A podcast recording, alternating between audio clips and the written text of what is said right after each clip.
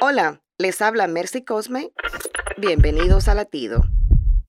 Cuando necesitas un milagro, ¿oras dudando que se cumpla? Mateo 14, 22, 33 cuenta que Jesús caminó sobre las aguas hacia sus discípulos y asegurándose que no fuera un fantasma, Pedro le pidió también poder hacer lo mismo. A lo que Jesús le dijo, ven. Y Pedro caminó sobre las aguas a Jesús hasta que sintió el viento fuerte y se hundía mientras pedía ayuda. Hombre de poca fe.